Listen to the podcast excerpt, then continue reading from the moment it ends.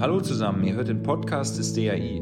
Hier bringen wir euch unsere Vorträge, Diskussionen und Lesungen direkt ans Ohr, sodass ihr jederzeit auf unsere große Wissensbibliothek zurückgreifen könnt, egal ob ihr auf dem Weg zur Arbeit seid, zu Hause euer Abendessen kocht oder in der Natur wandert. In unserer heutigen Folge geht es um die Zukunft der Hochschule. Wie machen wir unsere Universitäten fit für die Zukunft? Sie wurde am Sonntag, den 24. November, aufgezeichnet. Der SZ-Wissensredakteur Werner Bartens diskutierte mit vier Vertreterinnen und Vertretern der Alma Mater, der ehrwürdigen Universität Heidelberg, wie denn die Uni der Zukunft gelingen kann. Mit dabei waren Professor Sabina Paun vom Psychologischen Institut, Professor Anne Slivka vom Institut für Bildungswissenschaft und Professor Joachim Wittbrot vom Center for Organismal Studies der Universität Heidelberg, seines Zeichens äh, Biologe. Und äh, Matthias Weidemüller, seines Zeichens äh, Physiker und seit einiger Zeit auch Prorektor der Universität Heidelberg, zuständig vor allem für Wissenstransfer in die Gesellschaft und weitere Bereiche hinein.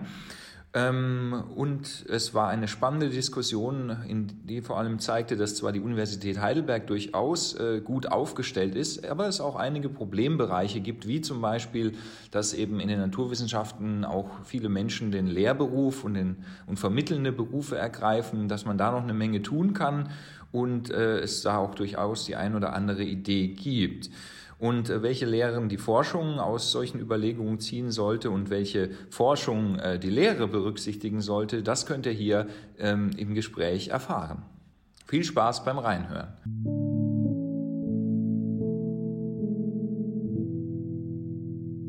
Ja, meine Damen und Herren, lieber Herr Gillmann, vielen Dank für die nette Einführung. Vielleicht sollte man auch aus hiesiger Sicht noch hinzufügen, dass ich auch das Vergnügen hatte, relativ früh äh, mit den Segnungen des Heidelberger Bluttests und alles, was da mit zusammenhing, zu tun zu haben. Und ich kann mir vorstellen, dass das heute auch ein Thema sein könnte. Ähm, ansonsten äh, finde ich spannend, äh, heute Forschung, morgen Lehre. Ich war in den letzten zwei Jahren, ich habe es nicht gezählt, aber ich war sehr, naja, was heißt sehr häufig, ich war in verschiedenen Zusammenhängen immer wieder zu Gast an universitären Einrichtungen, häufig auch in der Schweiz. Und da ging es immer darum, ist das Studium eigentlich noch zeitgemäß? Ist die Ausbildung noch zeitgemäß? Was muss man beispielsweise im Medizinstudium verändern? Was bietet sich da an? Also es gibt offenbar in vielen Ländern, in vielen Bereichen, in vielen Fächern so eine Art geistiges Stühlerücken, dass man sich fragt, was machen wir da eigentlich? Was bilden wir da eigentlich für Menschen aus? Und zwar mit was? Was machen wir selber, wenn wir an der Uni tätig sind? Wie ist das mit dem Wissen, was es gibt und was man vermittelt und welche Kompetenzen sind überhaupt noch wichtig, wo sich eben altehrwürdige Bildungsanstalten, Universitäten fragen müssen, was eigentlich ihre Rolle ist, was ihre Bedeutung als in der ureigensten Aufgabe der Lehre und der Ausbildung ist, aber natürlich auch der Forschung und ob sie vielleicht diese Rolle als äh, Fokus, als Nukleus so der gesellschaftlichen Debatte wo finden wirklich die Auseinandersetzungen statt? Wo geht es um neue Dinge, die diskutiert, die besprochen werden? Ist das da wirklich noch die Uni? Ich kann mich an einen programmatischen Leitartikel von Ulrich Raulf, der war früher im FAZ-Feuilleton, dann lange bei uns im SZ, Süddeutsche Zeitungsfeuilleton und der so ums Jahr 2004 oder 2005 muss das gewesen sein, einen, wie ich finde, beeindruckenden Leitartikel geschrieben hat im, im, Kulturteil der Zeitung, der gesagt hat, also wenn man sozusagen die neuen Debatten, die innovativen Diskussionen verfolgen will, das ist eigentlich nicht mehr die Universität. Das waren zu der Zeit, so seine Diagnose, die Museen. Die machen durch moderne Ausstellungen, durch besonders kuratierte Schwerpunkte durch Veranstaltungen, wo sie äh, das Publikum einladen. Da findet eigentlich das statt, was sozusagen die Gesellschaft beschäftigt. Und diese ureigenste Rolle der Universität, die, die ist da eigentlich, die, die Universität nimmt diese Rolle nicht mehr ein. Und da ist die Frage, das ist 10, 15 Jahre mindestens her, was ist auch das Selbstbild der Universität zwischen diesen verschiedenen Aufgaben, die ich genannt habe? Wie sieht sie sich in den kommenden Jahren und welche Schwerpunkte sind da wichtig? Und das ist natürlich gerade in so einer altehrwürdigen Universität wie Heidelberg von besonderem Interesse, wobei ich mich gefragt habe jetzt in der Vorbereitung, äh, der Slogan der Universität ist, glaube ich, Zukunft seit 1386. Da habe ich nur gedacht, wer denkt sich so einen Unsinn aus und wieso protestiert da keiner von Ihnen? Zukunft hat auch ein Fußpilz oder Zukunft hat alles, was irgendwie lebt und auf die Welt kommt. Das ist sozusagen, Zukunft ist für alle da, hat, glaube ich, Harald Schmidt schon vor 20 Jahren gewitzelt. Also wer macht sowas und warum sagt da keiner was? Von Ihnen, die da an der Uni sind. Das ist nicht die drängendste Frage, die ich jetzt habe, aber auch eine, so sozusagen, was lassen Sie eigentlich alles mit sich so machen? Wenn unter Ihrem Dach oder wenn Sie unter diesem Dach sind und das, äh, dieses Dach, dieses Haus, diese Institution macht dann Dinge, wo man sich fragt, ist das eigentlich noch mein Zuhause? Platt gesagt. Das würde mich auch interessieren.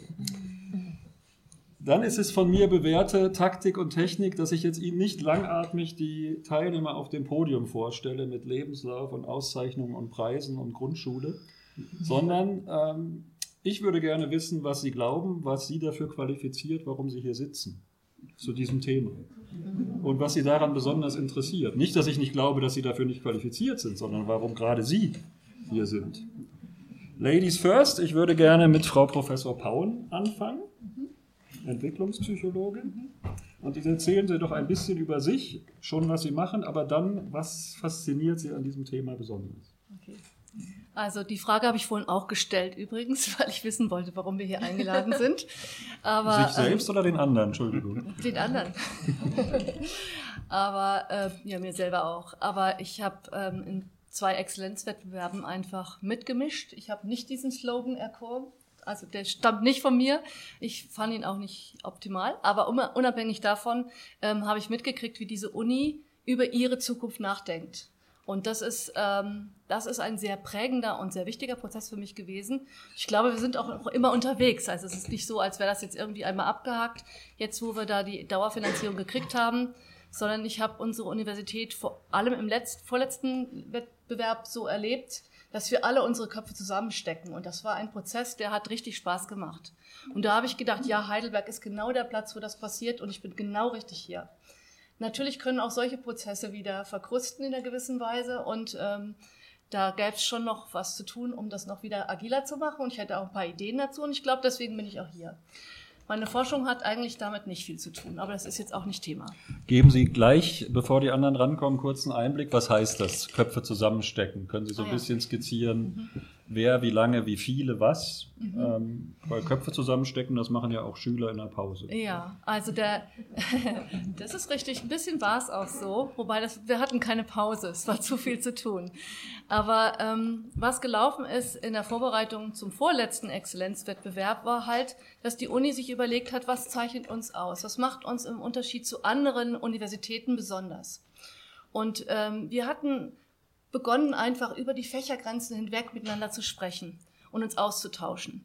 Und auch zu überlegen, wie können eigentlich gesellschaftsrelevante Fragen gut beantwortet werden, wenn wir miteinander im Dialog sind. Unabhängig davon, ob es sich um einen Physiker handelt oder eine Psychologin oder einen Theologen oder einen Mediziner. Wie, wie können wir zusammen wichtige Fragen beantworten? Das war ein Prozess, den fand ich unglaublich inspirierend und spannend. Wir haben auch zusammen überlegt, wie schreiben wir diesen Antrag. Wir haben diesen Antrag zusammengeschrieben auch dieses Mal war das eine Gemeinschaftsproduktion. Und ähm, so, die, die Gutachter waren so verwirrt, weil die sich gefragt haben, ja, hat euch da niemand professionell das geschrieben? So war das bei den anderen Wettbewerbern. Und wir mussten wirklich im Prozess, in der Begutachtung sagen, nein, wir haben es gemacht. Ob es jetzt richtig oder falsch ist, müssen Sie entscheiden, aber es war unser Werk. Und das ist der Heidelberger Geist ein bisschen. Deswegen, glaube ich, sind wir ganz gut gewappnet.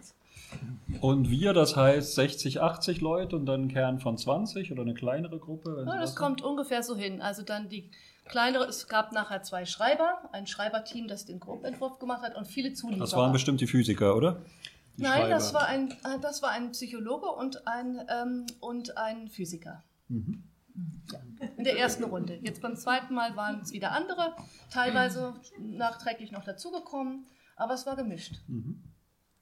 Fein, ein erster Einblick. Frau Professor Slivka, können Sie ein bisschen über sich und über Ihren Zugang zu dem Thema erzählen, ja. uns Einblick gewähren? Ja, warum ich eingeladen wurde, kann ich nicht sagen. Also ich kann sagen, warum ich mich selber vielleicht eingeladen hätte zu einer solchen Veranstaltung. Ähm, ich interessiere mich schon seit sehr langem für die Schnittstelle zwischen Wissenschaft und Praxis. Es liegt quasi in der Natur äh, des Arbeitsfeldes, in dem ich tätig bin. Das ist die äh, Ausbildung von Lehrkräften. äh, für Schulen und das ist natürlich äh, ein Feld, in dem die Praxis immer, immer mit dabei ist, also immer mitgedacht werden muss. Und äh, in dem Zusammenhang interessiert mich jetzt vor allem die Wissensarchitektur eigentlich des 21. Jahrhunderts. Ähm, Was ist denn das? Erzählen Sie mal. Ja, genau. Also ich beschäftige mich jetzt mit Deeper Learning und äh, ich verstehe darunter die Verknüpfung aus ähm, konzeptuellem Wissen, deklarativem Wissen, prozeduralem Wissen und metakognitivem Wissen. Wir wissen ähm, natürlich alle, was das ist. Ich kann es äh, Nur für erklären. die zwei, drei, die es vielleicht doch noch nicht wissen, genau. können es vielleicht erklären. Ja, also das konzeptuelle Wissen, das sind die Schlüsselkonzepte der Fächer so die ganz zentralen Begriffe. Also in Geschichte zum Beispiel Revolution, Demokratie, Diktatur. Das ist das Wissen, wo ich sage, das muss jeder lernen, der zur Schule geht. Also dieses Konzept verstehen. Das sind die, die Eckpfeiler unserer Wissensarchitektur. Das heißt, wenn wir kein gemeinsames Begriffsverständnis haben davon, was eine Diktatur von einer Demokratie unterscheidet, dann können wir nicht miteinander sprechen. Dann gibt es das deklarative Wissen, das ist das sehr kleinteilige Wissen, also das kleinteilige Listen- oder Faktenwissen. Da sage ich, das spielt äh, zwar eine große Rolle fürs Problemlösen, aber das muss die Schule nicht alles vermitteln, sondern das kann man sich auch selber aneignen, wenn man gutes konzeptuelles Wissen hat. Und das prozedurale Wissen ist das How-to. Wie macht man es eigentlich? Und das gewinnt einfach seit Jahren sehr stark an Bedeutung in der Wissensarchitektur der Schule. Also das sind, das ist Prozesswissen. Also welche Schritte muss, muss der Prozess durchlaufen, damit ich mein Ziel erreiche? Ist sowas wie Mikroskopieren in der Biologie, das wäre so ganz einfaches Prozesswissen, aber es gibt zunehmend komplexeres Prozesswissen, was eine große Rolle spielt. Und das metakognitive Wissen wäre strategisches Wissen. Also wie kann ich etwas planen, was mich in vier Monaten zu einem Ziel führen soll und wie kann ich mir dieses Ziel vorstellen und von diesem Ziel rückwärts planen. Wir und ändern jetzt ich, das Thema, das wollen wir genau, sicher alle wollte, wissen. Ich äh. wollte nur ganz kurz sagen, diese Wissensarchitektur ist an der Universität eigentlich so nicht angekommen, weil hm. meine Studierenden mich immer fragen, wenn wir das jetzt so für die Schule lernen, warum ist das eigentlich nicht Teil der Lehrveranstaltungen an der Universität? Und das finde ich schon mal eine spannende Frage für, den, für die Thematik des Abends. Und ich würde noch ja. gern wissen, das prozedurale Wissen ist dann ja auch, wie baut ein Tischler einen Stuhl? Genau. Oder? Das ist ja sozusagen ist alles How-To. Ne? genau. Oder wie recherchiere ich für eine Hausarbeit oder für eine. Genau. Mhm. Okay. Und viele Lehrveranstaltungen sind immer noch vor allem sehr viel deklaratives Wissen. Mhm. Mhm. Und äh, in diesem Kontext äh, interessiert Sie, was sozusagen das heutige Thema angeht, besonders sozusagen, welche Form von Wissen und welche Schwerpunkte soll sozusagen die Universität in Zukunft ja, genau. stärker ausbauen? Oder? So diese Selbstvergewisserung der Universität über ihr Verständnis von Wissen und von Wissensgesellschaft äh, und der Aufgabe der Universität im Kontext dieser Wissensarchitektur. Das mhm. ist so eine Frage, die mich interessiert, mhm. ja. Mhm. Herr Professor Wittbrot, geben ja. Sie uns Einblick in Ihr, Ihr Leben, Ihre Welt. Meine Welt. Äh, die Frage, warum ich hier bin, ist vielleicht die, ich mag Heidelberg. Und ich hatte viele Gelegenheiten in den letzten Jahren zu gehen und jedes Mal habe ich mir wieder gedacht, nee, es ist hier alles besser. Es ist hier besser und vielleicht kann ich es ein bisschen begründen. Es war, wie wir von Frau Paun schon gehört haben, der Prozess, in die gemeinsam in die Zukunft zu gehen. Ich war jetzt auch an, an drei Exzellenzinitiativen an den Clustern beteiligt. Es war jedes Mal eine andere Zusammensetzung und es war jedes Mal super anstrengend, vor allem für meine Familie. Mhm. Ähm, aber es war jedes Mal toll. Und es, es hat mir jedes Mal das Gefühl gegeben, hier bin ich mit den richtigen Leuten zusammen und die finde ich hier und nicht woanders. Und Heidelberg hat irgendwas, das Leute, die ähnlich ticken, anzieht oder hier hält. Und Jetzt Moment, das klingt ja erstmal gut, aber woher wollen Sie wissen, dass das in Freiburg, Tübingen? Äh es ist mir völlig egal. Ich bin da, ich, ich bin hier, ich bin hier positiv angekommen und ich habe hier eine Nische, in der ich mich nicht nur wohlfühle, sondern auch sehr gut entwickeln kann und nicht nur mich, sondern ich glaube auch Studierende und Schüler. Also das ist vielleicht der andere Aspekt, mit dem ich mich stark befasse. Ich weiß, meine Kinder so achte, neunte Klasse waren und da habe ich gedacht, in der Schule, die kriegen nichts mit, wir müssen mal an der Uni was machen. Wir haben dann ein Programm aufgezogen, das zweimal im Jahr große Vorträge macht. Wir haben jedes Mal 450 Schüler, die kommen mit den Lehrern. Wir machen Praktika dazu und fangen da unten an. Und wir haben auch als ich 2006 vom Embel runterkam, auch den gesamten Studiengang umgekrempelt. Wir haben also alles in Forschung. Embel vielleicht kurz erwähnen, obwohl es eine Heidelberger Institution Europäisches ist. Europäisches molekularbiologisches Laboratorium. Ähm, oben am Berg war lange Jahre, glaube, die einzige Top-10-Institution in Europa in den molekularen Biowissenschaften. Habe bisher bis dahin keine Lehre gemacht, kam runter und dann hieß es, jetzt machen wir alles neu. Und wir haben viel geändert und ich sehe jetzt, dass sich da sehr, sehr viel tut. Und das ist weitergegangen bis in die Graduiertenausbildung. Ich habe viele Jahre die, die Graduiertenschule der Lebenswissenschaften geleitet und habe da einen, einen, sehr starken Bezug zur Ausbildung und auch ein großes Interesse daran, dass sich, ja, dass sich Wissen weiterentwickelt und dass wir nicht an dem Althergebrachten hängen bleiben. Und nochmal zurück zu Heidelberg seit 1386, ob das jetzt Zukunft ist oder sonst was, von außen dachte ich, Gott, alles roter Sandstein. äh, jetzt nicht Granit, aber fast. Und was ich dann von innen erlebt habe, war komplettes Gegenteil. Es war hochdynamisch. Mhm. Und wenn man sich engagiert und Energie einsetzt, darf man alles machen. Man darf nicht erwarten, dass man Geld dafür kriegt. Aber alle Freiheiten, das zu tun und es umzusetzen. Und wenn es positiv läuft, auch mit guter Unterstützung. Erzählen Sie noch kurz was von Ihrem Fach und wo Sie daherkommen. Ähm mein Fach? Heidelberg-Studien, oder? Naja, nee, das kommt nebenbei. Mein Fach ist, ja, was mich gerade beschäftigt, ist die Genetik der Individualität. Es ist ein bisschen was Verrücktes, was mit meiner Historie zu tun hat. Wir arbeiten mit Fischen und die Fische, mit denen wir arbeiten können, die können wir inzüchten. Das heißt, wir können mit den Fischen was machen, was man beim Menschen nicht macht und auch nicht machen kann. Und deswegen haben wir, wenn Sie so wollen, eine Population, wo jedes Individuum endlos geklont ist. Das heißt, wir können Genetik und jeden quantifizierbaren mhm. Parameter direkt zusammenbringen. Und das interessiert uns in Bezug auf Verhalten unter anderem, mhm. aber auch in Bezug auf Regeneration oder einfache Dinge wie Herz, Herzfrequenz. Mhm. Vielen Dank. Herr Professor Weidemüller. Ja, also zunächst, ich möchte mal erst auf das Motto eingehen. Es gibt natürlich äh, Zukunft, also 1386, aber es gibt natürlich das ganz alte Motto der Universität Heidelberg, was ich sehr liebe und was Sie vielleicht beim nächsten Mal dann auch erwähnen könnten. Das heißt Semper Apertus, äh, immer offen. Äh, und ich glaube, dass das ein sehr schönes Motto ist, äh, was diese Universität hier trägt seit sehr, sehr langer Zeit und was auch wirklich den Geist ausmacht, den wir hier erleben und den wir natürlich auch äh, weiterentwickeln möchten. Ich selber bin Quantenphysiker, beschäftige mich mit Quantensystemen auf verschiedenen Niveaus der Komplexität. Das geht von ganz einfachen Quantensystemen, wo wir mit einzelnen Atomen und einzelnen Photonen rumjonglieren, bis hin zu sehr komplexen Systemen, wo wir jetzt wirklich anfangen, die Wechselwirkungen zwischen diesen einzelnen Konstituenten zu verändern und damit zu schauen, wie aus einfachen Systemen emergent komplexe Systeme äh, sich äh, entwickeln, wie wir sie dann eben vorfinden in größeren äh, Komplexen. Also das ist das, was mich äh, wissenschaftlich interessiert. Äh, warum ich hier sitze, das hat damit zu tun, dass ich dieses Deutsch-Amerikanische Institut liebe. Äh, das ist einer meiner heißen Plätze hier. In, ich nenne das manchmal mein intellektuelles Wohnzimmer. Man sieht das ja auch, wie man hier sitzt. Das ist so ein bisschen wie im Wohnzimmer. Äh, Jakob Köllhofer und seine Mitarbeiter machen hier natürlich großartiges Programm. Äh, hier kann ich dann auch mal Leute einladen, äh, die man sonst, die ich nicht bei uns ins Kolloquium einladen würde, sondern die Themen äh, betreffen, die jetzt nicht genau mein Fachgebiet betreffen oder auch nicht vielleicht meinen Fachbereich. Und da, da kann ich eben auch an solchen Diskussionen mal ab und zu teilnehmen. Also das ist, warum ich äh, hier sitze. Und wir kennen uns äh, interessanterweise alle, das sieht man auch schon wiederum, aus verschiedenen äh, Zusammenhängen, aus Exzellenzinitiativ, also Exzellenzinitiative oder Strategie. Wir kennen uns aus verschiedenen Gremien. Wir kennen uns, weil wir gemeinsame Projekte machen, wo es darum geht, wie wir jetzt Lehrerinnen und Lehrer besser ausbilden können. Äh, ich komme dann aus der Fachseite und Anne Slivka kommt aus der didaktischen Seite.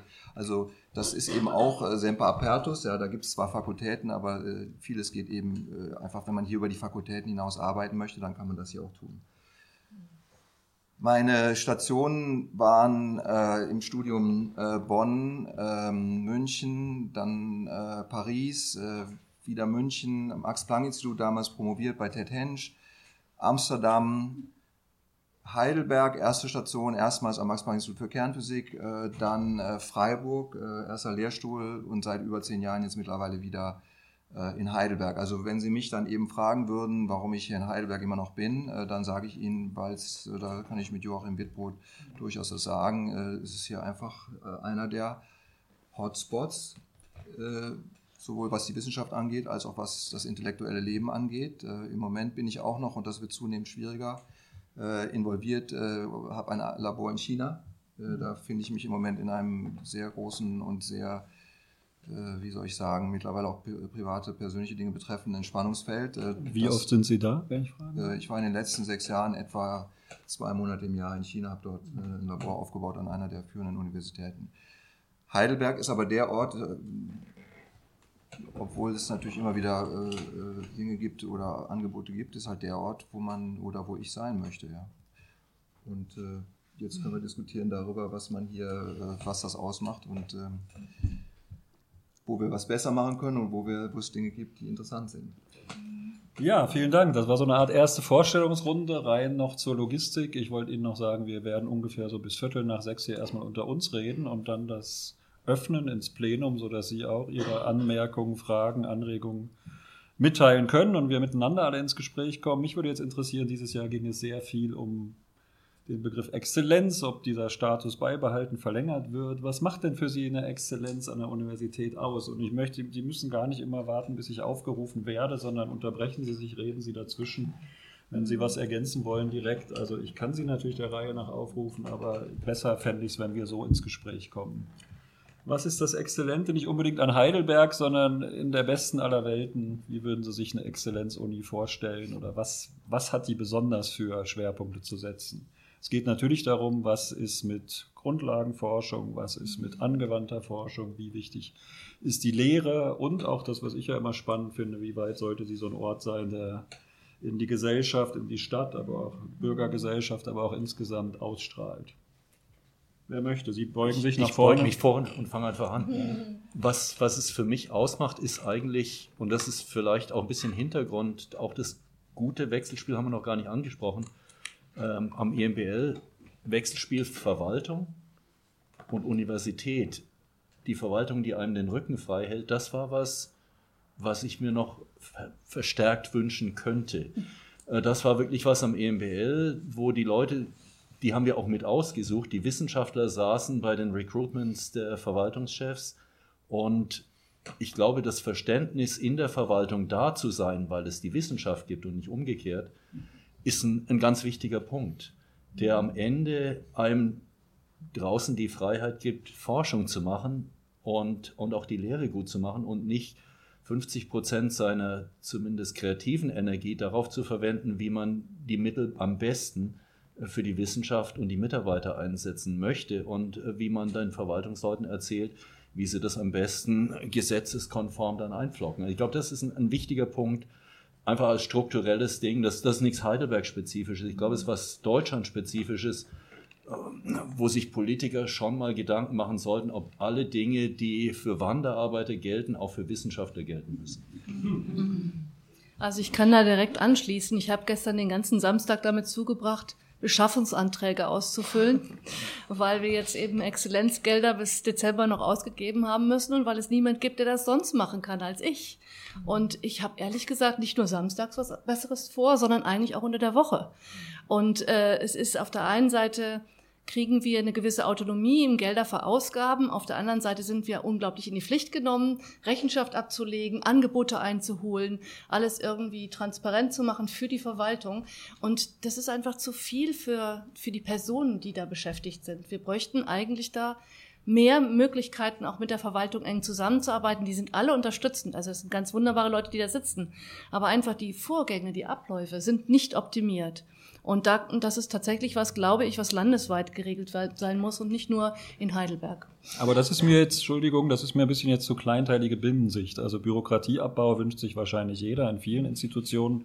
Mich würde mehr interessieren, wofür soll die Uni stehen? Was wollen Sie sozusagen ist Ihnen, würde Ihr Herz aufgehen, wenn Sie wüssten, an vielen Orten sind da in Naturwissenschaften oder, glaube ich, Tierphysiologe, sind da Nature Science und andere Fachpaper, ist da Heidelberg oder sind Ihre Institute führend und in anderen Bereichen auch oder äh, würde ihr Herz aufgehen, wenn man sieht, naja, also wir haben das Gefühl, wenn immer wir Studierende treffen, später treffen, die sagen, ich habe an drei, vier Unis studiert, aber ich habe keine so gute Ausbildung gekriegt wie bei euch. Also, und jetzt bitte nicht sagen alles, sondern äh, es gibt ja noch ein paar andere Punkte. Also, was, was finden Sie, sollte gestärkt werden? Also, Bürokratieabbau sofort, äh, aber da kann ich Ihnen auch von der Süddeutschen Zeitung lustige Dinge erzählen und ich glaube, von der Deutschen Bahn kann man da noch mehr erzählen. Ähm, sind wir uns ja einig. Also, ja, ich glaube, was, ähm, was die Uni Heidelberg mit Sicherheit gut macht, ist sowas wie ähm, Problemlösen auf so einer äh, wissenschaftlich grundsätzlichen Ebene. Also hier wird ja auch sehr viel Grundlagenforschung gemacht und da nehme ich mich explizit raus, weil ich mache wirklich überhaupt keine Grundlagenforschung. Ähm, also das macht sie, glaube ich, sehr gut. Was ich mir halt wünschen würde oder noch mehr wünschen würde, wäre ähm, so gesellschaftliches Problemlösen im Sinne von ähm, Universität geht raus in Gesellschaft und, und löst Probleme vor Ort. Ich habe viel zu diesem Service Learning gemacht. Ähm, das ist ja so ein Konzept aus Nordamerika. Also wir haben das mal eingedeutscht mit ähm, Lernen durch Engagement. Ähm, und es gibt da auch eine deutschlandweite Entwicklung, dass sich Hochschulen da stärker zu bekennen also in Amerika läuft das immer so über äh, die Überwindung zwischen Town and Gown. Also das war so die Grundidee von Service Learning und das ist ja auch in Yale und Stanford ganz groß, also wo man denkt, das sind ja eigentlich... Sie mal ein Beispiel, was passiert da? Was äh, genau, da, da gehen also Studierende raus ins Gemeinwesen und wenden das, was sie an der Universität gelernt haben, dort so an, dass es dem Gemeinwesen nützt. Also zum Beispiel in Mannheim der Professor Hofer, der hat es gemacht, ist ja ein Psychologe, jetzt mittlerweile im Ruhestand. Ähm, der ist in die Neckarstadt West gegangen und mit seinen Studierenden und haben, die haben da im sozialen Brennpunkt, haben die die Schulen bei Diagnostik unterstützt, weil die meisten Schulen haben keine Möglichkeiten, wirklich gute diagnostische Verfahren anzuwenden, einfach weil sie nicht gut ausgestattet sind, weil die Lehrkräfte nicht entsprechend ausgebildet sind. Aber wenn dann irgendwie 25 Psychologiestudierende aus einem Diagnostikseminar sagen, wir machen jetzt hier nicht Diagnostik äh, im stillen Kämmerlein, sondern wir gehen jetzt raus und bieten den Schulen das an, dass wir das für sie machen dann wäre das halt Service Learning. Es gibt auch so diese das, Idee von Community das, das, waren, das waren so Projekte, die waren zeitlich begrenzt. Es war nicht so, dass dann äh, sicher war, einer von denen oder mehrere gehen da auch als Job dann hin und, und bleiben. Nee, das da. kann man, genau, das ist, das mhm. läuft dann meistens über ein Semester. Manchmal läuft es auch länger. Also ich habe auch selbst solche Seminare gemacht. Mhm. Ähm, ähm, das muss man sich vorstellen, praktisch wie so eine Art Unternehmensberatung. Also mhm. die äh, die Studierenden im Rahmen der Lehrveranstaltung bieten ihre Kompetenzen dem Gemeinwesen an, natürlich unentgeltlich, völlig klar. Ähm, und dadurch lernen sie tiefer. Das ist auch eine Form von Deeper Learning, weil sie das, mhm. was sie eben sozusagen in der Universität lernen, gleich in die Anwendung bringen. Also das passt perfekt zu diesem Transfergedanken. Mhm. Und da könnte man eigentlich schon noch mehr machen, denke ich, in Heidelberg. Also wir haben jetzt natürlich hier nicht so ein explizites Town and Gown Problem wie Yale das zum Beispiel hat, weil in Yale ist es ja tatsächlich auch so, dass man dann, äh, ja, man geht aus der Uni raus und, und dann ist man eben wirklich da auch im sozialen Brennpunkt. Ja, das haben wir hier in der Metropolregion Rhein-Neckar auch, aber jetzt nicht unbedingt in Heidelberg. Also aber man kann es, man kann sich da auch ganz andere Sachen vorstellen. Also man kann sich Marketingprojekte vorstellen, wo NGOs, die sich kein professionelles Marketing leisten können, sich dann von Marketingstudierenden einer Universität dann halt eine komplette Kampagne äh, zum Beispiel machen lassen, ohne dass sie dafür zahlen müssen. Mhm. Also diese Art von gesellschaftlicher Verantwortung. Also für mich wäre das Leitbild so äh, Problemlösen. Also das Leitbild von Universität und dieses große fundamentale Problem lösen, das macht natürlich die Krebsforschung oder das macht die Nanophysik. Ja, das sind ja die großen Problemlöser unserer Zeit. Ja, aber so dieses Problemlösen im Umfeld, Problemlösen im Alltag, das könnte man, glaube ich, in der Lehre noch viel stärker äh, hervorheben.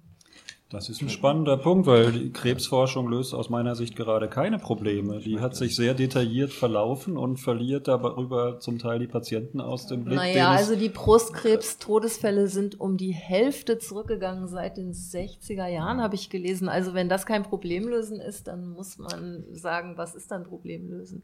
Da können wir nachher gerne noch im Detail drüber reden. Da gibt es viele Erklärungsansätze, warum das so ist. Ich wollte nur eben darauf hinaus, geht man auf eine spezifische, immer kleinteiligere Forschungsrichtung mit sehr kleinen Erfolgen oder versucht man sozusagen auch das Ganze im Blick zu haben? Aber da würde ich genau, genau den Punkt würde ich genau. gerne aufnehmen, auch in Ergänzung zu dem, was äh, Anne Slivka, Slivka gerade gesagt hat. Also Warum ist ein Ort für mich exzellent, wie zum Beispiel Heidelberg? Das liegt daran, dass es hier tatsächlich einen sehr offen ausgetragenen, äh, sehr breiten Wettstreit gibt, äh, einen Diskurs um die besten Ideen und um die besten Lösungsansätze für bestimmte Probleme, die herrschen.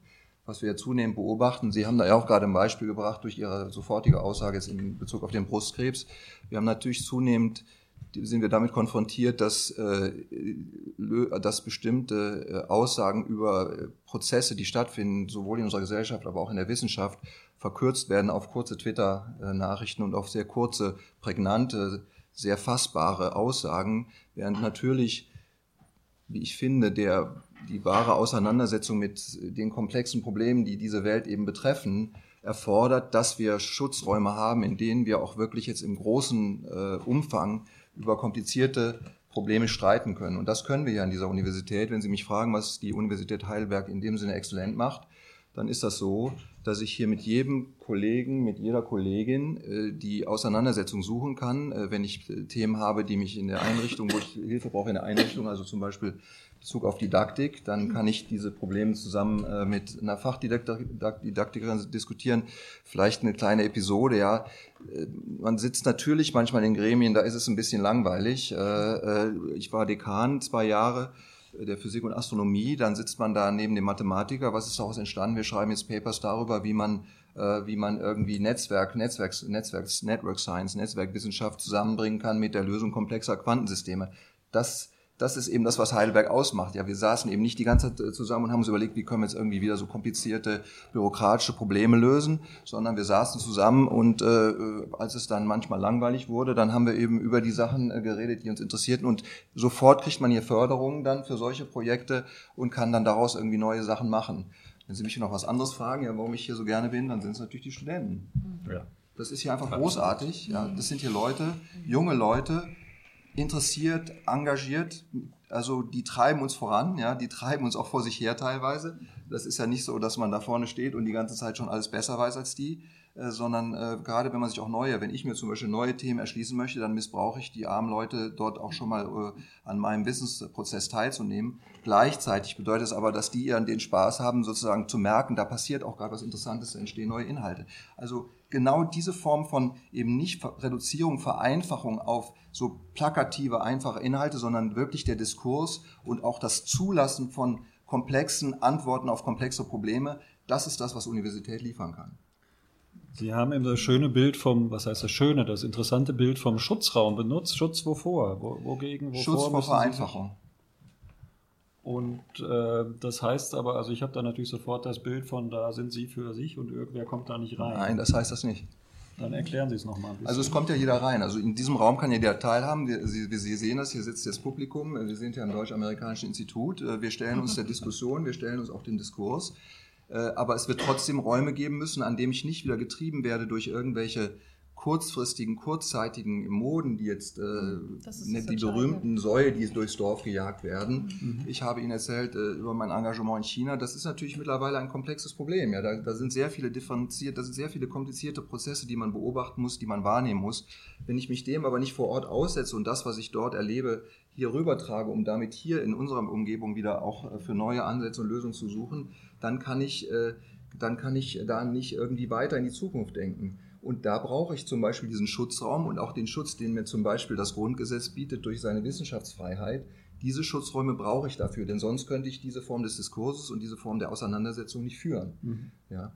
Äh, das ist was, äh, wenn Sie mich fragen, was ich mit Schutzraum meine, dann ist es nicht der Elfenbeinturm, im Gegenteil. Mhm. Es ist, wir müssen rausgehen, wir gehen auch raus, aber es ist zugleich auch die, die, die, diese, die Sicherheit, dass ich äh, zu Teilen meiner Arbeitszeit, zu Teilen dessen, wenn ich mich mit Wissenschaft beschäftige, mich zunächst mal auf eine Art und Weise damit beschäftigen kann, die der Sache gerecht wird und nicht getrieben wird durch kurzzeitige äh, Impulse und kurzzeitige äh, äh andere äh, Richtungen. Wobei sie wahrscheinlich innerhalb ihres Fachs, das, ich kann es in der Medizin, in Biowissenschaften, ein bisschen auch in Germanistik und Geschichte beurteilen, da werden sie natürlich auch getrieben durch Moden und Zyklen, dass Absolut. sie wissen, wenn ich die Richtung mache, habe ich viel, Absolut. viel bessere Chancen Absolut. auf einen Antrag bewilligt zu Absolut. bekommen, Fördergelder und so weiter. Damit müssen wir umgehen. Ähm, ich würde gerne jetzt zwei Dinge wissen. Das eine ist, klären Sie mich bitte auf, äh, ich weiß, dass hier dieser schöne Ort, das DAI, so eine Art intellektueller Cluster in Heidelberg ist, dass hier ein Zentrum ist, wo viele Debatten, Diskussionen stattfinden. Haben Sie das sozusagen institu- institutionalisiert auch an der Uni oder ist das sozusagen von Fakultät und Räumen abhängig oder von Wer den jeweiligen... Masilius jetzt? Wir sprechen über das Masilius jetzt. Wer Ja. möchte? Ja. Ich glaube, wir waren alle mal da. Oder wer war noch nicht in Masilius? Ich war noch nicht. Wir waren, wir waren wir, waren fast Mal alle mal in einer Klasse. Machen. Basilius-Kolleg. Ähm, Das Basilius-Kolleg ist der Ort, wo sich Professoren darauf bewerben können, zusammenzukommen für ein Semester, manchmal auch ein Jahr, um ähm, fächerübergreifend Themen, die sie schon immer interessiert haben, mit Kollegen zu diskutieren und zu bedenken. Und das ist eine kleine Klasse immer, es sind so zwischen 10 und 15 Leute, die da rein gewählt werden. Die werden dafür von der Lehre ein Stück entlastet, damit sie jeden Montagabend zusammenkommen, zusammen diskutieren, relevante Themen und hinterher auch zusammen essen. Und das ist eine Art von Kultur, wo wir wirklich durch alle Bänke heraus uns, uns richtig intensiv kennengelernt haben. Und das ist der Schlüssel dazu, dass wir jetzt, wenn wir eine Frage haben, die in der Gesellschaft existiert und die wir aus unserer Fachperspektive nicht alleine beantworten können, wissen wir, wen wir ansprechen können. Das macht das Basilius-Kolleg. Und jeder ist da total inspiriert rausgegangen und hat das Gefühl, ich darf hier auch noch was lernen. Also ich bin nicht nur derjenige, der irgendwie Wissen vermittelt oder Wissen schafft, sondern ich darf auch mit meinen Kollegen zusammen noch neue Dinge lernen. Und das, ist auch ein Ort, wo es dann Vorträge, Reihen, Diskussionen, Vorträge, Workshops, Reihen, okay. Workshops, Ich kann gerade berichten, ich war letzte Woche, äh, war hier Frau Röhrlich, äh, eine Wissenschaftsjournalistin des Deutschlandfunks, die jetzt hier ist als, äh, als Journalist in Residence, kann man sagen, ja, die jetzt dann Workshops veranstaltet, Vorträge hält. Ich war bei einem der Workshops dabei. Ähm, wo äh, jetzt, äh, und da waren jetzt Leute unterschiedlichster Herkunft. Da waren Studenten, da waren Leute, die in der äh, Wissenschaftsvermittlung arbeiten, äh, da waren Leute wie ich, die auch besser verstehen wollten, wie kann ich jetzt, äh, wie kann ich jetzt Inhalte so runterbrechen, dass ich einerseits verstanden werde, aber gleichzeitig meine, meine, meine, meine, meine, sagen wir mal, meine Ethos als Wissenschaftler nicht völlig aufgebe. so, so. Das sind solche Veranstaltungen, die finden dann auch in dem Masilius-Gebäude statt und äh, entstehen aus äh, solchen Initiativen. Ja, das klingt spannend. Ich erzähle Ihnen den Hintergrund meiner Frage. Ich habe an verschiedenen Unis studiert und später meine Ausbildung an Unikliniker und anderswo noch gehabt.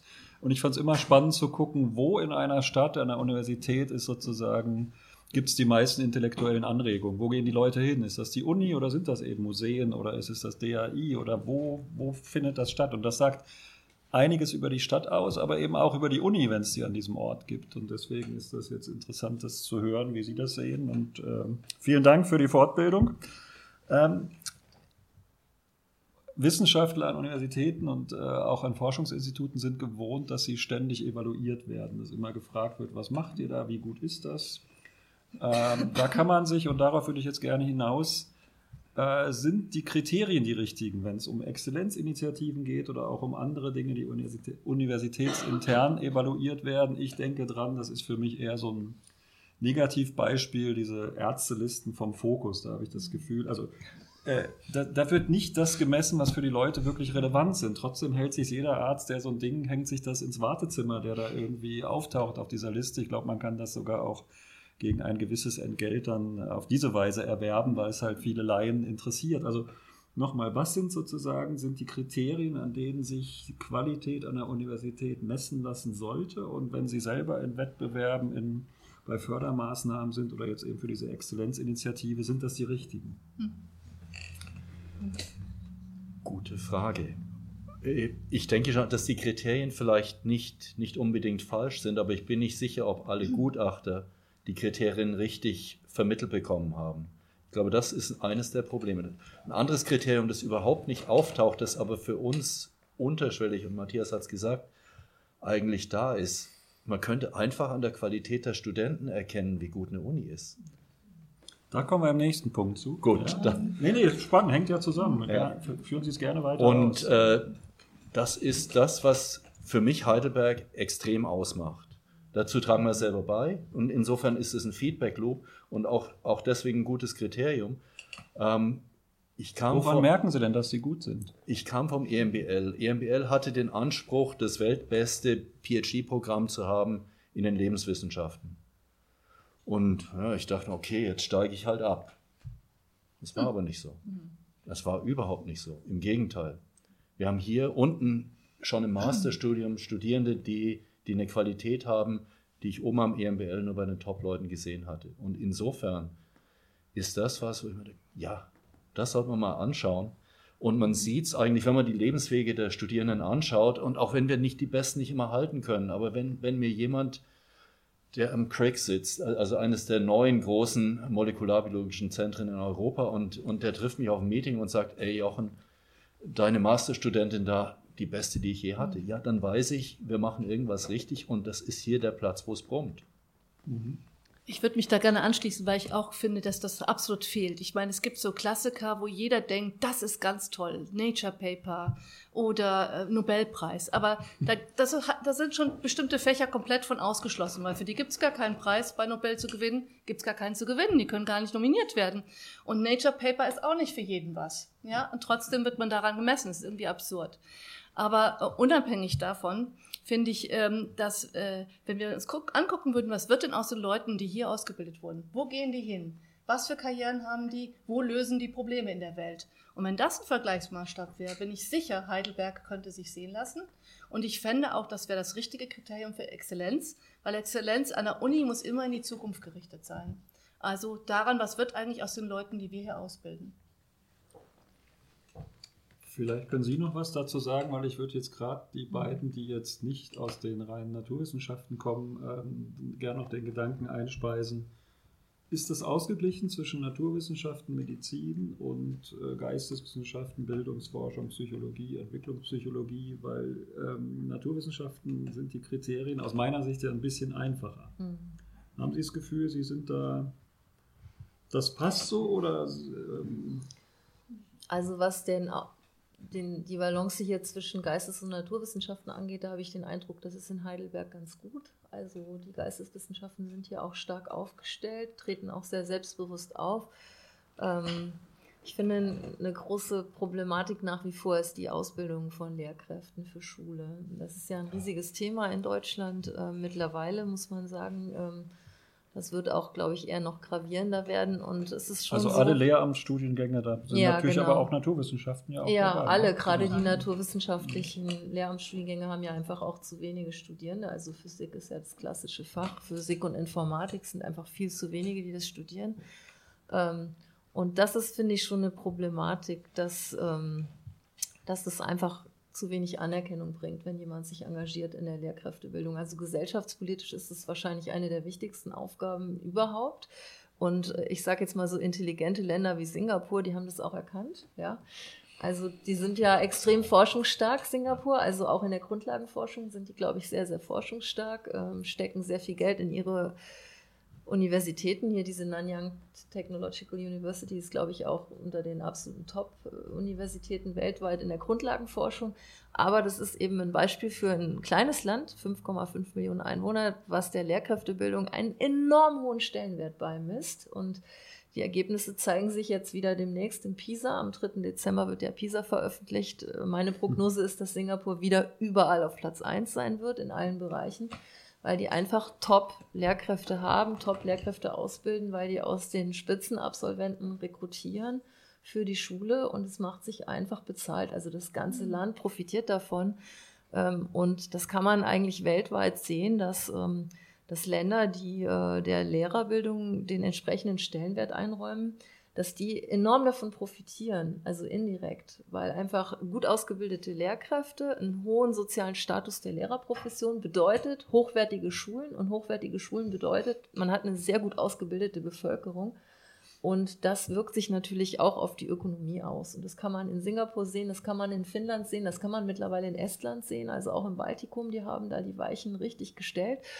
Und da würde ich mir halt wünschen, dass man ähm, dass man ganz selbstbewusst auch für die Lehrkräftebildung an der Universität auch eintritt und das nicht so als ähm, das fünfte Rad am Wagen oder so betrachtet. So, ach, das ist sowas, das müssen wir auch noch machen. Diese nervigen Lehramtsstudierenden, die müssen wir irgendwie noch mit durchschleppen, obwohl unser Herz dafür nicht schlägt. Also das, das finde ich, das finde ich, da ist noch Luft nach oben. Nicht nur in Heidelberg, sondern an vielen Da- deutschen Universitäten. Das Image ist ein bisschen so, nicht? Das, sozusagen Das Image ist Lehrer- ein bisschen so, ja. Darf ich Mhm. kurz ergänzen? Ja. Ähm, also den Punkt, äh, den Anne Slivka da macht, das ist natürlich ein ganz entscheidender Punkt für die zukünftige Entwicklung auch äh, unseres Landes. Äh, ich kann das Beispiel nennen äh, für die Physik. Wir haben, wir machen ein kleines Auswahlverfahren. Wir haben dann vielleicht noch so 300, 400 Leute, die bei uns im ersten Semester im Fach äh, studieren. Davon sind 10, vielleicht 15, die sich fürs Lehramt entscheiden. Also das ist eine unglaubliche eine unglaubliche Diskrepanz äh, in der, äh, in der Ausrichtung und von den 10, 15 schließen auch nicht alle ab.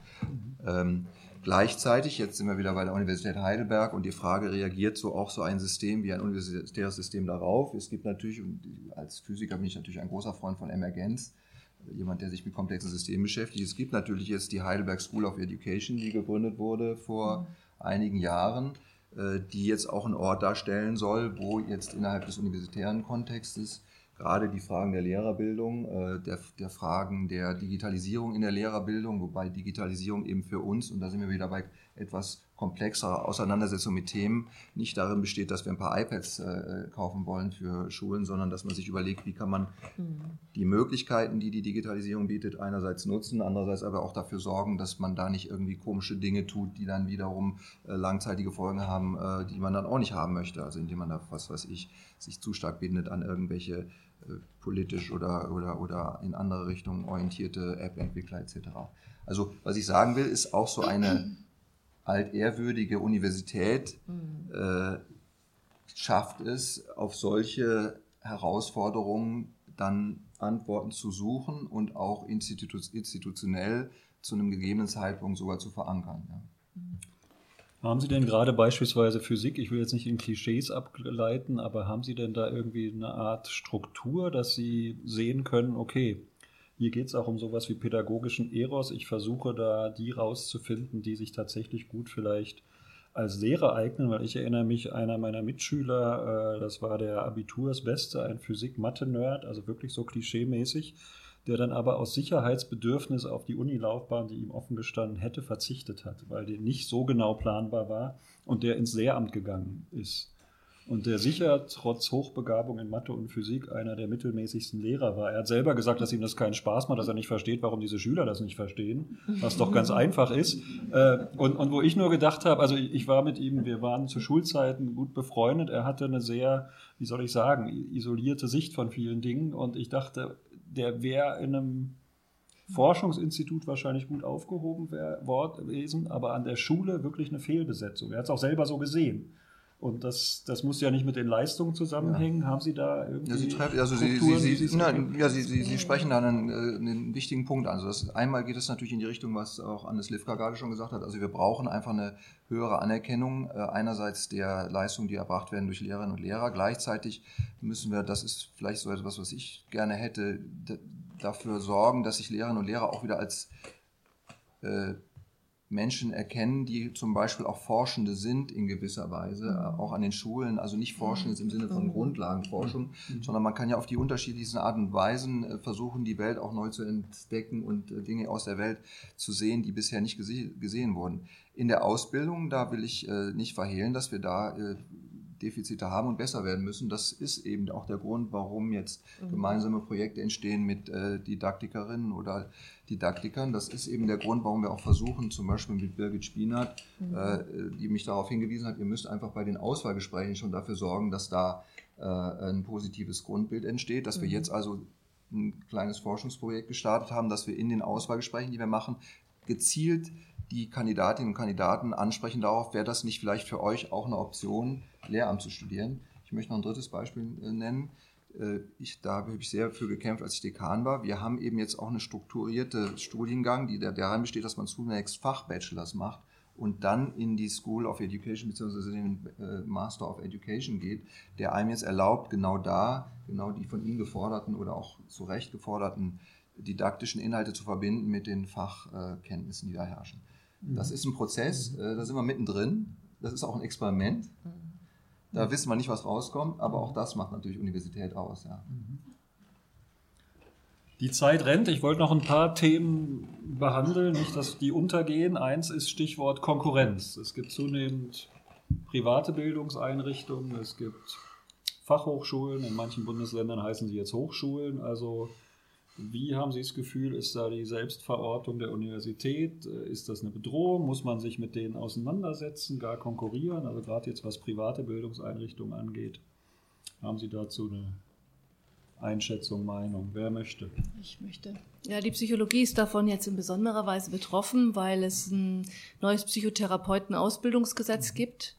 Und ähm, natürlich wird das ein Markt sein, wo sich auch andere Institutionen drum reißen, die Psychologen auszubilden. Wir haben einen sehr hohen NC, man kommt sehr schwer nur in das Fach rein. Und wenn dann andere Institutionen das anders handhaben, kann es gut sein, dass es da auch Konkurrenzveranstaltungen zu gibt. Wir haben das versucht abzusichern, indem es sozusagen jetzt ähm, den Master of Psychological Science, den gibt's halt nur in der Uni.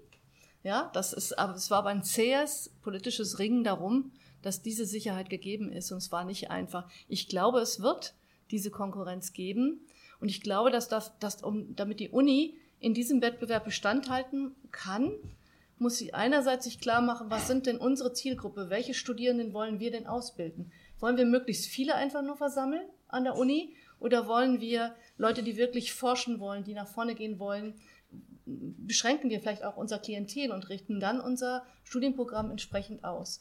Also da sind wir jetzt gerade gefordert, unseren Studiengang neu zu konzipieren. Ähm, das wird also ein konkretes Problem sein, das wir jetzt lösen müssen in den nächsten, im nächsten Jahr. Denn schon ab nächsten Herbst sollen dann die neuen Studiengänge starten. Mhm. Mhm.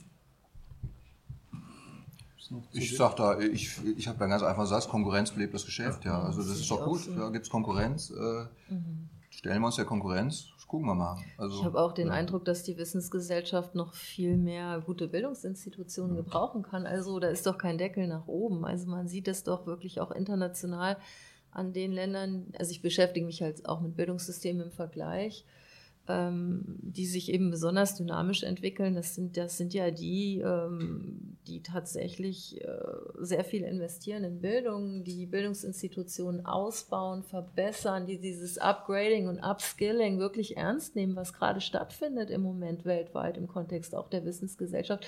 Da jetzt zu sagen, nein, wir deckeln das und nur wir sind die Hüter des wahren Wissens, das würde ich für sehr problematisch halten. Ich glaube, wir brauchen in der Zukunft noch viel mehr gut ausgebildete Leute, als wir die jetzt haben. Also wir haben ja eher das Problem, dass wir in Deutschland etwa 20 Prozent der Bevölkerung verlieren für gute Bildung. Also das ist der eigentliche Skandal, über den wir sprechen müssten. Es geht ja auch nicht so sehr oder nicht aus meiner Sicht nicht um Deckeln, sondern es geht natürlich auch um eine Frage des Zugangs. Und wenn ja. Sie gucken wie in den USA oder in England, wo es natürlich auch eine finanzielle Frage ist, ob man sich manche Einrichtungen ja. leisten kann und die paar wenigen, die da über Stipendien reinkommen, okay, aber mhm. sonst ist es natürlich einfach eine Frage des Geldbeutels von Mami und Papi. Äh, und deswegen, deswegen habe ich das auch angesprochen. Ja, aber da, da sehe ich, also da, da, Sie sprechen da ein zentrales und wichtiges Problem an, aber da befürchte ich, äh, nach meiner Beobachtung äh, haben wir, und das so richtig verstehe ich das nicht, wir haben natürlich diese Trennung leider schon viel, viel früher in unserer Gesellschaft. Mhm. Äh, trotz der vielen großen Initiativen der 70er, 80er Jahre, äh, Bildung zu öffnen, was ja fantastische Initiativen waren. Die, die andere beneiden uns ja um BAföG und ähnliche Unterstützungsmethoden, die freie Bildung. Ich meine, ich erzähle den Leuten überall, dass ich gerne meine Steuergelder zahle. Natürlich aus zwei Gründen. Einerseits, damit finanziere ich dann meine Forschung auch wieder, ist klar. Äh, und andererseits aber, dass ich davon fest überzeugt bin, dass wir das brauchen. Das Bildung muss einfach frei sein. Mhm. Aber leider beobachte ich natürlich überall, dass schon im vierten Schuljahr mittlerweile sich Lebenswege entscheiden mhm. und nicht wie in Frankreich, ich meine, in Frankreich ist das sogar noch institutionell äh, manifestiert durch die äh, Classe Préparatoire und die Grandes Écoles, aber hier ganz schlimm sozusagen in einem äh, wirklich in einem Prozess, den man gar nicht nachvollziehen kann, so richtig gar nicht weiß, wo ist jetzt eigentlich da jemand, der das so gewollt hat, mhm. äh, äh, trennt sich das im vierten mhm. Schuljahr äh, in, die, in die höhere Ausbildung und dann später, und das sind, zeigen ja die Studien, mhm. auch dann im Universitätszugang eben nicht wegen der fehlenden fehlenden Mittel, sondern der, wegen der fehlenden Unterstützung, Herkunft mhm. äh, und so weiter. Dass das ein Thema ist, an dem wir arbeiten müssen, ist mhm. ganz klar. Ich befürchte nur, dass das jetzt genau ein Thema ist, wo die Universität wahrscheinlich gerade nicht die, mhm. nicht die richtigen, äh, also weil, weil wer jetzt zu uns kommt, äh, da gibt es jetzt keine Unterschiede, wer jetzt irgendwo woher kommt, aus welcher Klasse, was weiß ich was. Also das Thema, also das, das Problem, was Sie ansprechen, ganz dringendes, drängendes Problem, da ist nun ein Punkt, wo ich jetzt gerade sehe, wo wir vielleicht nicht direkt, äh, nicht direkt. Ah, ist schon auch das Diversity-Thema, denke ich. Also ja. es wäre zum Beispiel schon äh, sehr interessant zu erfahren, wer bricht das Studium ab. Und da finde ja. ich, sind die Daten, ja. die Datenlage ist wirklich äh, denkbar ungünstig in Deutschland. Also ich habe zum Beispiel Daten gesucht zu der Thematik ähm, Lehramtsstudium und Migrationshintergrund. Äh, wer bricht das Studium ab? Und die einzigen guten Daten sind aus den Niederlanden. Also die, die, Niederlande erheben diese Daten flächendeckend. Das heißt, man weiß, wer das Studium angefangen hat und wer das Studium abbricht. Und da sieht man, dass Studienabbrecher, übrigens auch Großbritannien haben wir auch diese Daten, äh, wirklich überwiegend aus bildungsfernen Familien kommen. Das heißt, die, die es bis an die Uni geschafft haben, befinden sich immer noch in einem prekären äh, sind immer noch sozusagen prekär. Also es ist keineswegs so, dass die den Weg bis an die Uni geschafft haben, sondern das sind auch die, die am ehesten das Studium wieder abbrechen. Aber es gibt dafür viele Gründe und nicht unbedingt liegt es an der Bildungsinstitution selber. Mhm. Man muss auch überlegen, dass wenn immer jemand über seine ähm, Herkunft herausgeht, ja, dann mhm. entfernt er sich von seiner Familie. Und je weiter er geht, desto größer wird diese Diskrepanz. Mhm. Und manche Menschen halten die dann auch irgendwann nicht aus oder das System ähm, übt Druck auf sie aus. Das sind ganz starke Kräfte unterschiedlicher Art, die da im Werke sind. Mhm. Nicht jetzt mhm. unbedingt, dass, das Bildungs, ähm, dass die Bildungsinstitution nicht die richtigen Angebote macht. Ja, ich, ich sage ja auch nur, dass wir eigentlich mehr Diversity-Daten haben müssten. Ja, also es wäre ja, gut, wenn wir diese Daten hätten. Dann könnten wir überlegen, welche Schlussfolgerungen wir ähm, daraus ziehen. Aber wir, wir, sprachen ja gerade über Schutzräume. Das ist natürlich hier auch insofern ein Schutzraum, als wir wirklich hier sozusagen Diversity auch leben können. Ja, das ist, ist äh, ist nun mal so, ja. Und äh, in meiner Arbeitsgruppe sind Leute aus äh, zwölf verschiedenen äh, Ländern dieser Erde, ja. Äh, Diversity, mich interessiert nicht, äh, wo, wo, kommen die her, äh, mich interessiert nicht, welche sexuellen Vorlieben haben die, das interessiert einen alles nicht. Das kann man hier natürlich leben, ja, weil das auch natürlich Teil dieses Schutzraums auch wiederum sind, ja. Mhm. da greifen einem nicht irgendwelche rechtsradikalen politischen Parteien ein und sonst, also da schützt, das sind diese Schutzräume, die wir dann eben auch brauchen, mhm. wobei wir trotzdem natürlich rausfinden müssen, das ist das, was du sagst, woher rührt das? Und ich, ich, ich habe da natürlich auch keine Antwort drauf. Ja, es, es, es tut einem einfach immer leid, aber. Mhm. Ja.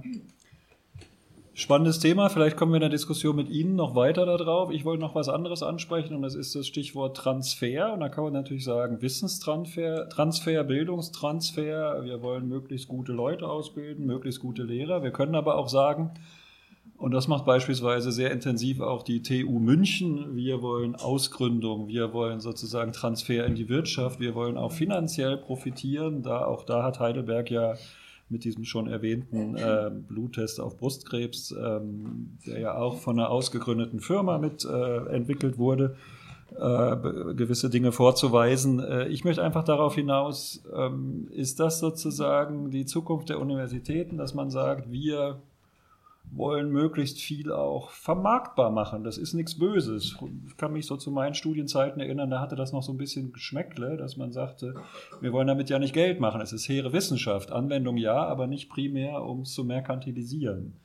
Ähm, ist das gerade in Naturwissenschaften, technisch geprägten Fächern ein großes Ziel oder sagen Sie, nee, uns geht es um den Bildungstransfer, den Wissenstransfer? Wer will noch mal? Wer hat noch nicht? Ich, ich fange mal an. Matthias hat nachher sicher noch mehr zu sagen. Ich glaube, Transfer, auch, auch in meiner Erinnerung, wie es sich entwickelt hat, hat uns, die wir hehre Wissenschaft machen wollten, am Anfang sehr irritiert.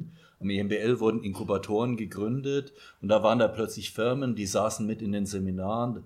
Das war sehr beängstigend. Inkubatoren begründet? Inkubatoren im Sinne von, äh, Gebäude, in denen kleine Startup-Companies ihre Arbeiten aufnehmen konnten und die, die Leute, die da gearbeitet haben, kamen eben auch in die wissenschaftlichen Seminare, die waren in den Progress Reports mit dabei.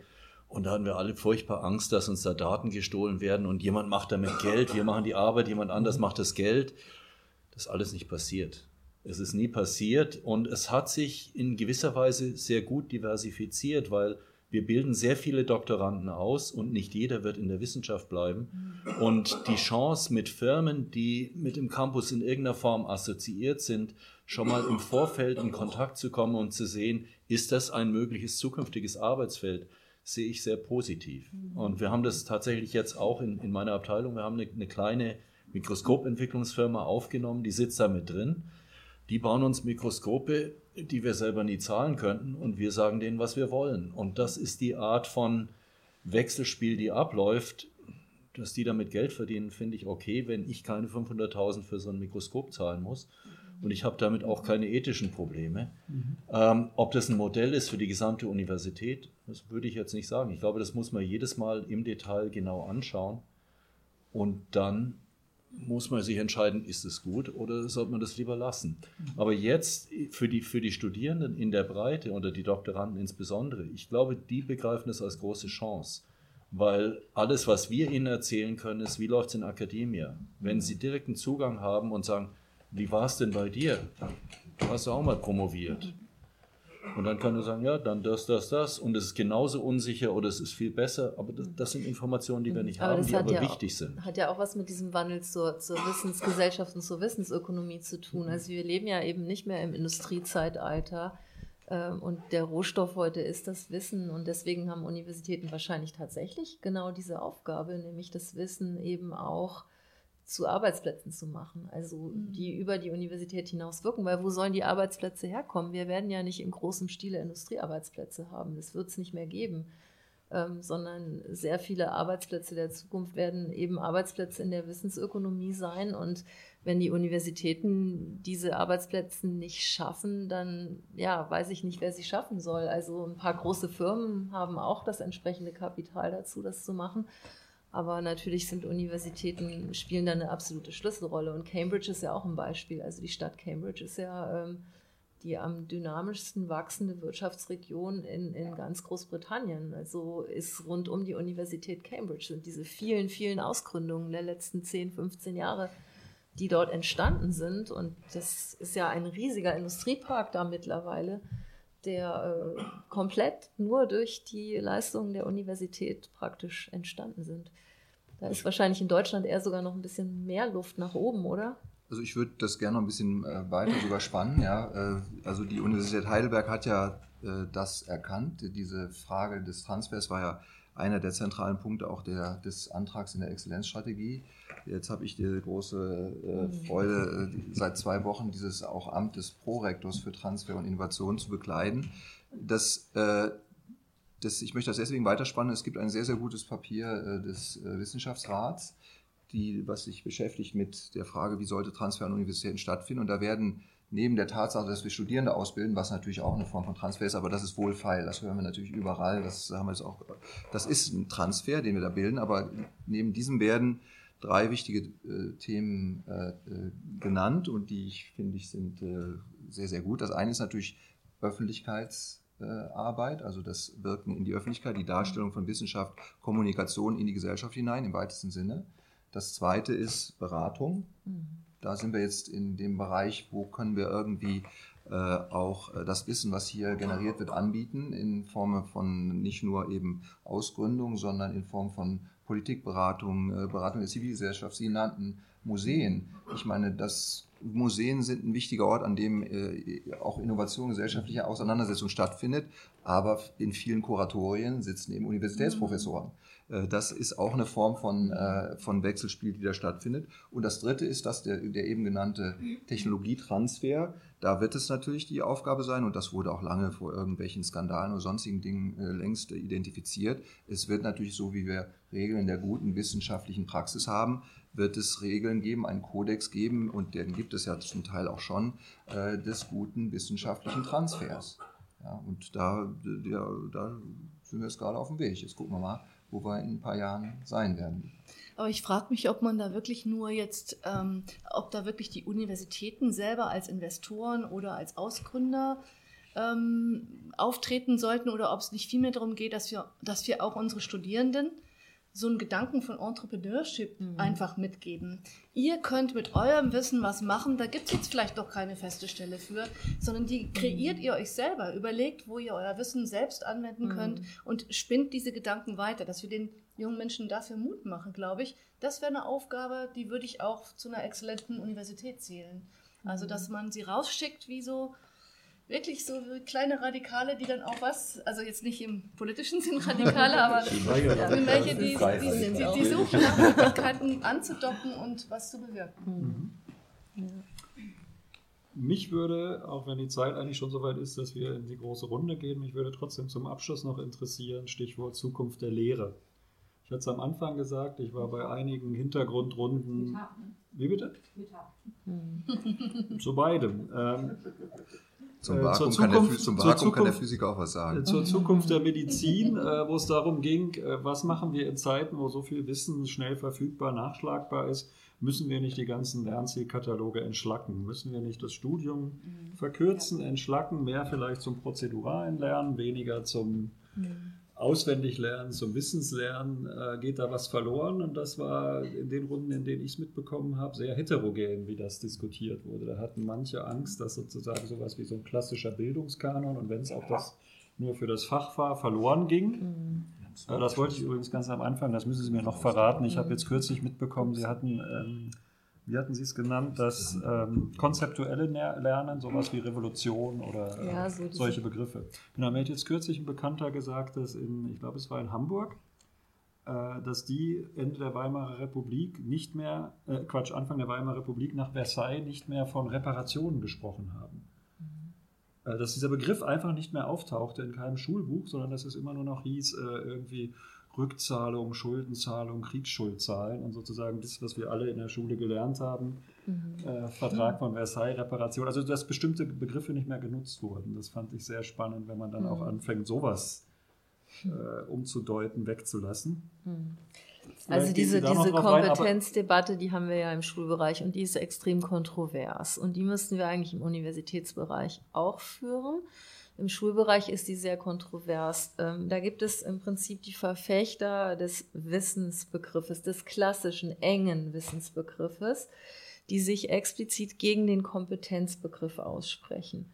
Ja, und die wollen in erster Linie vertreten die diesen transmissiven Ansatz. Also Wissen ist etwas, was übertragen wird ähm, vom Lehrenden an den Lernenden und es geht darum, möglichst viel Wissen zu übertragen und der Fokus liegt auf dem deklarativen Wissen. Also möglichst kleinteilig viel detailliertes Wissen zu übertragen vom Lehrenden an den Lernenden. Das ist sozusagen die alte Schule. Und dem entgegen steht eben diese Kompetenzorientierung, die sehr umstritten ist im schulischen Kontext. Ähm, es gibt ja in Frankfurt auch den Herrn Klein, den hatten wir hier auch schon mal eingeladen. Das ist ja ein Biologiedidaktiker, der explizit gegen den Kompetenzbegriff anschreibt. Also der hat, glaube ich, jetzt das dritte Buch gegen den Kompetenzbegriff mhm. geschrieben. Ähm, und ähm, der lehnt das sozusagen ab. Ich glaube, dass wir nicht drumherum kommen, uns mit diesem Kompetenzbegriff auseinanderzusetzen. Ähm, der Kompetenzbegriff ist sehr komplex. Er ist überhaupt noch nicht angekommen in Deutschland, auch wenn er auf dem Papier steht weil er beinhaltet eben diese verschiedenen Dimensionen des Wissens, unter anderem auch den prozeduralen äh, Teil des Wissens. Und im Kompetenzbegriff schwingt auch äh, etwas Motivationales mit. Also wenn wir über jemanden sagen, er ist kompetent, dann unterstellen wir ihm auch eine Motivation für dieses Handeln. Also wir würden nicht über jemanden, der kein Interesse daran hat, Physik zu betreiben, sagen, das ist ein kompetenter Physiker. Selbst wenn der es kann, ja. Selbst wenn er es kann. Ähm, und äh, das macht die Komplexität des Kompetenzbegriffes aus, dass der einfach sehr vielschichtig ist. Und universitär wird das noch gar nicht geführt, diese Debatte aus meiner Sicht. Die ist noch gar nicht angekommen, weil die würde beinhalten, dass man verstärkt über äh, neue Lehrformate äh, spricht, die stärker, gut in der Biologie gibt es diese vielen Laborpraktika, die sind natürlich mhm. prozedurales Wissen äh, par excellence. Ich glaube auch, dass da viele der Sachen schon da stattfinden ja. bei uns, das aber das ist halt. Ja. Äh, also das könnte man natürlich jetzt weiterdenken in Richtung ähm, strategischem Wissen. Also wie gründet man, wie macht man aus, wie macht man aus Physik tatsächlich eine Innovation? Also so. das findet auch ganz gut statt. Auf manchmal. studentischer Ebene? Ja, bei Doktoranden ich vielleicht schon. Glaube schon auch früher. Die schreiben schon Bachelorarbeiten und publizieren die. Okay. Ich finde das ziemlich innovativ, was die machen. Gut, dann ist es vielleicht eher die Frage, ob die Universität es reflektiert. Also ob sie ihre Aufgabe reflektiert. Ich glaube auch, dass wir es reflektieren. Also an der Stelle das sollen wir mal anders diskutieren. Ja. Aber im, im, Bildungsbereich finden oft irgendwelche Glaubenskriege statt. Das ja. eine oder das andere ja. ist. Ja, ja, die meistens falsche, falsche Gegensatzpaare sind. Eigentlich klar, ja. jeder, der nachher praktische Probleme lösen mhm. will im Umfeld, der braucht erstmal ein solides mhm. Grundwissen. Ja, und der braucht, der muss natürlich auch geübt haben, dieses Grundwissen anzuwenden und vielleicht in die Zukunft zu denken. Mhm. Und die Universität hat, wie jede Schule eigentlich auch, jede Bildungsinstitution muss den Anspruch haben, alle drei Dimensionen irgendwie abzubilden. Mhm. Und das Verhältnis, das gilt es gut und sorgfältig auszutarieren. Die Studierenden sagen dann immer, dass es noch sehr, sehr viel klassische Transmission gibt. Also das ist immer das Feedback der Studierenden, dass sie sagen, es gibt wirklich noch echt viele Seminare, ja, da werden Referatsthemen verteilt. Studierenden? Also wenn du sagst Studierende. Na, ich habe ja die aus allen Fächern, also aus allen Lehramtsfächern. Lehramtsfächern. Also alle, die aus allen Lehramtsfächern. Mhm. Ja, ja, und die berichten so aus ihren Fächern, dass es immer noch sehr viel klassische sein, ja. Seminare gibt, wo sein. Referatsthemen verteilt werden und dann werden Referate gehalten. Das gibt's immer noch sehr viel. Ja, und ich glaube, das ist, klingt für mich jetzt auch ein bisschen zu einfach. Wenn man später was machen will, dann muss man es vorher können. Ein HNO-Arzt ist die Frage, ob der alle Stoffwechselwege der Leber wirklich lernen muss in seiner Ausbildung Nee, also man kann nicht, gesagt. Stichwort Entschlackung der Lehre, aber jetzt möchte ich genau, jetzt ist hier Feuer okay. und jetzt geben wir an Sie genau. und, äh, bitten, und können das nie, wir, ja. wir, greifen das bitte wieder auf. Ich möchte ja. dazu nur auch ja, zusätzlich die Fragen und Anregungen aus dem Publikum aufnehmen. Sie sagen bitte kurz, was Sie möchten und gerne auch was zu Ihrem Hintergrund, wenn der dafür eine Rolle spielt. Sie haben sich zuerst gemeldet, dann Sie bitte.